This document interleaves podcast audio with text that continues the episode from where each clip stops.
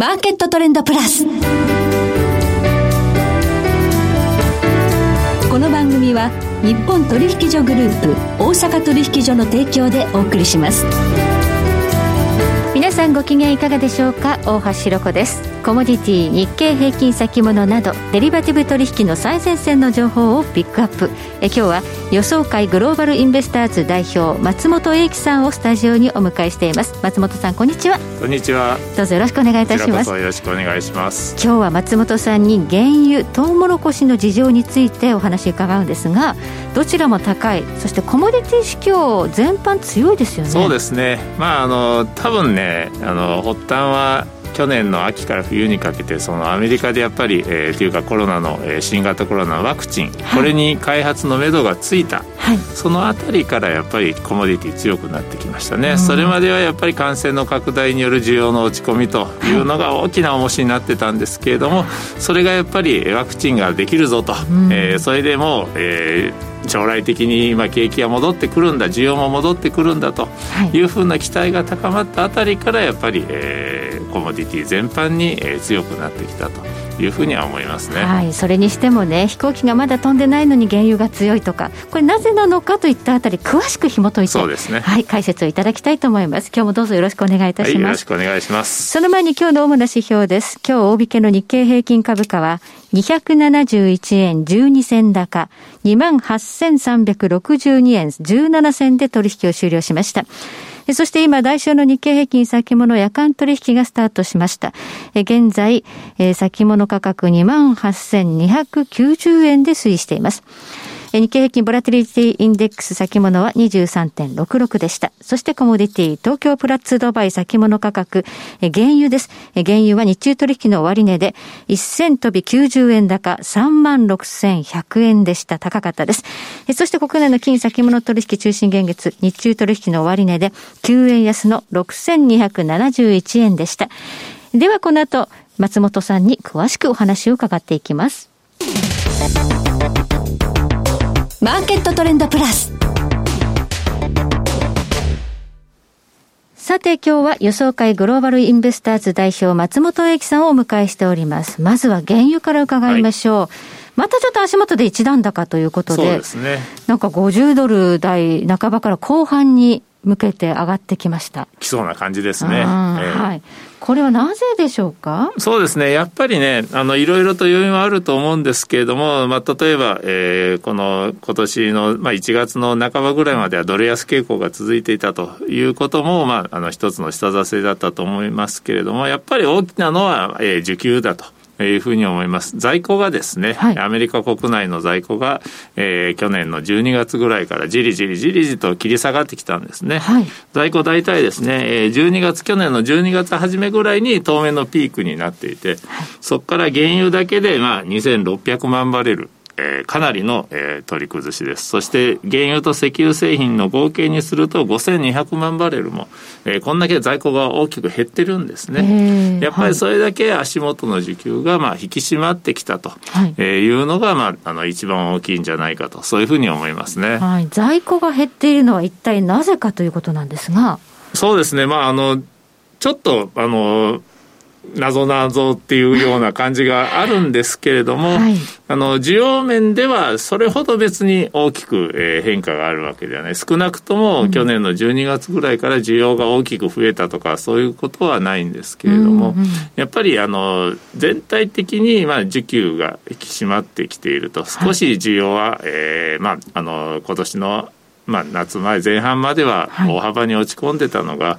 い、やっぱりあのそれほど、えー、いくら新型コロナの感染が拡大していても、まあ、人々が生活している限りは、まあ、需要は、まあ、ある程度は必要だということで、需要が落ち着いてきたと。あとはですね、あの、輸入がやっぱり減っている。はい、これはやっぱり中東への、えー、石油の依存度を、まあえー、下げようということでトランプ政権ずっとは、えー、推進してきてましたから、はい、それによって、まあ、輸入が減ったと、はい、一方で、まあ、トランプ政権がその、えー、規制を緩和してですね、輸出ができるようになったと、い、うことで輸出は結構増えてるんですね。そういうところでやっぱり、えー、国内の需給バランスというのが少し、えー、逼迫方向供給不足という状況にずっとえー、状態に置かれていたのもあってですね、はい、えー、それが12月以降、えー、まあ、効果が出てきたということで、取り崩しが進んできているんだと思いますね。はい。これはアメリカの在庫が減っているという状況ですので、アメリカのシェール生産、これ増やせばいいんじゃないのって単純に思うんですが。そうですね。うん、ただまあ、シェール生産に関してはですね、さすがに、えー、ここへ来て、まあ、えー、WTI で50ドルまで回復してきたんで、うん、また、えー、新規に開発しようというふうな動きもあるんですけれども、はい、ただ一方でやっぱり去年、えーまあ、価格が急落した時にシェール業者がまあ多く破綻しました、はい、えー、その影響っていうのがまだ残ってるんですね、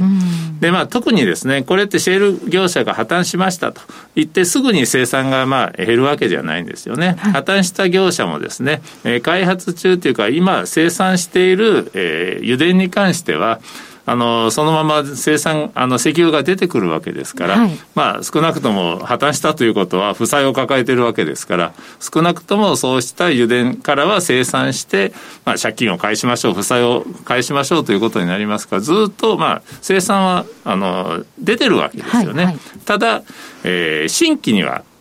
開発できない破綻業者は、はい、そうなると、まあ、シェールの、まあ、油田のその寿命っていうのは結構短いんで一つの井戸の需要が、はい、それがまあ1年から1年半ぐらいと言われてますけれども、平均で、はい、それが徐々に徐々に枯渇し始めてきている可能性があると、そうなると、まあえー、普通だったらね、えー、枯渇した分を見越して新規にいろいろ開発していくんですけれども、まあ、それが今はできていないという状況なんで、意外に伸びていない。もしかしたら私は、えー、ここから先もう一段シェールの生産は減るかもしれないと。本格的に回復してくるのはその後じゃないかと、そういうふうに思いますね。はい、マイナス40ドルっていうのは、まあ一時的な値段ではありましたが、まあだいぶ原油が下がったことのダメージっていうのはまだ引きずってるわけですね。そうですね。あの、企業の破綻っていうのはやっぱり大きいですよね。掘る人がいなくなったということですからね。そうすると、この原油在庫が少ない状態っていうのはずっと続きそうということで、原油価格まだ上がるそうですね。で、この在庫の問題に関してはですね、やっぱり在庫水準が低くなってきたと。はい、えー、まあ、あの、去年の、まあ、秋ぐらいまでは在庫が過去5年平均は10%ぐらい上回っていたのが、今3%ぐらいまで下がってきてるんですね。はい、まだそれでも平均は上回って、平年は上回ってるんですけれども、このペースでいけば、えー、さらに下がると。もしかしたら平年以下にまで落ちるかもわからない。そうなると、やっぱり今まで無視してきたですね、えー、例えばイランをめぐる地政学リスクとかですね、中東情勢の緊迫とか、どっかの、まあ、産油国で油田に対する攻撃があったとか、そういう供給面になんか新たな不安材料が出たときに、マーケットがあの敏感に反応するようになってくる可能性があると。はい、そうなると、まあ、一気に、えーまあ、価格が急騰するということもこれからあるかもわからないです。はい、やっぱりここから先は、まあ、あの需要が、まあえー、ワクチンの開発、あるいは経済の開発によって、まあ、回復によって増えてくることと、あとはそういう供給不安、中東情勢不安に十分な注意が必要だと思いますね。はいそしてトウモロコシのチャートが非常に強いトレンドを描いていますね。はい、これはなぜでしょうか？そうですね。こちらもやっぱり、えー、需給が、まあ、引き締まっているということなんですね。はい、こちらの方は、あの、やっぱり USDA、アメリカの農務省がちょっと、えー、失敗したかなと。というのも、去年の8月までは本当に大豊作っていう見通しを出していたんですよね。はいまあ、それがですね、えー、去年の9月以降、えー、あれあれという間に、えー、どんどんどんどん生産見通しを引き下げてきたと。はいえー、普通はまあ USDA っていうのは夏に、えー、現地調査に基づいた生産を発表するときっていうのは少し控えめに出して収穫が進むにつれて見通しを引き下げあ引き上げるもんなんですけれども、うん。はい、それがどんどんどんどん9月10月11月と、えー、引き下げた。そして挙句の果てに、えー、この前1月の12日に年次の推定を出したんですがそれでさらに3億ブッセル以上大幅に生産を引き下げたと、はい、これでまあ、えー、需給あの期末在庫ですね、はい、それも大幅な引き下げになってですね、はい、えー、在庫率っていうのが10%をちょっと上回るぐらいの水準まで下がっちゃったんですね。はい、これはもう、あの、すでに危機的なレベルと言っても差し支えないと思いますね。こちらも在庫率に注目ということで、そうですね、10%程度ってのは危機的なんですね。そうです。もう10%あると、これはもうダメだよと、えー、ちょっとやっぱ供給不不安が生じるようなレベルですから、で今も、えー、大体13、2013、14年度以来の水準ですですから、はい、えー、まあ7年ぶり7年ぶりも低水準まで今、えー、在庫が落ち込んでいるわけですよね、はい、これが、えーまあ、あの足元の大きな下支えになっているということだと思います、はい、去年のトウモロコシ生産を思ったほど取れなかった豊作にはならなかったということが一つ。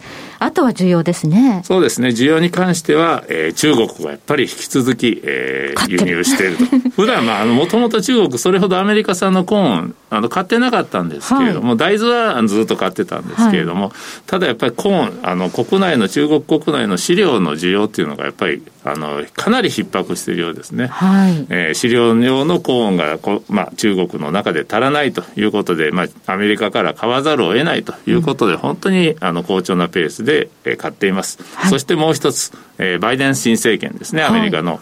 えー、彼が、まあえー、エネルギー政策を転換してですねバイオエネルギーの、まあ、使用を促進しようとい。うふうな、まあえー、政策を打ち出してくる可能性が高いと、そうなるとやっぱりエタノールですね。コーンから作るエタノールへの需要っていうのが増えますから、はい、こちらの方も、まあえー、強気に作用する可能性は高いとそういうふうに思いますね、はい、ガソリン車に占めるそのガソリン。このガソリンの中のエタノールですね。の、まあえーまあ、混合比率っていうのを引き上げようというふうな動き、あるいは、まあ、あの、そういう、えー、混合したエタノールを、えー、いっぱい作りなさいよと、うん、えー、ガソリン100%のよりも、まあ、エタノール混合の燃料をより多く作りなさいよということを、まあ、生成業者とかに、まあ、えー、まあ、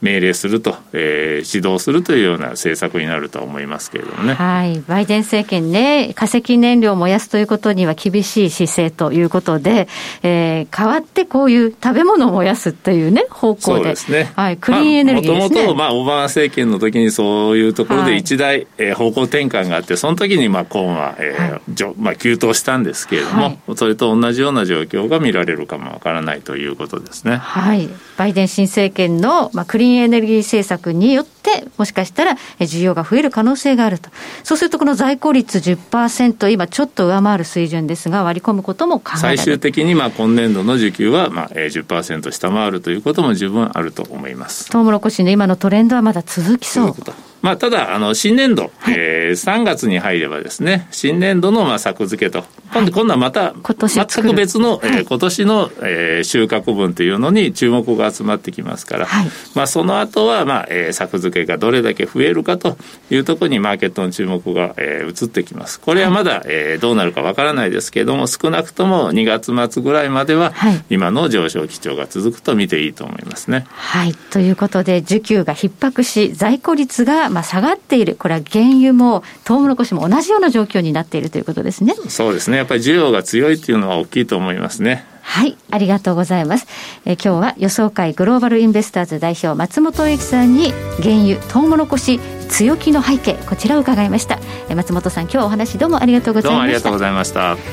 えそして来週です来週は元先物オプションディーラー本川裕二さんをお迎えいたしまして株式市場日経平均の今後の展望をテーマにお送りいたしますそれでは全国の皆さんごきげんよう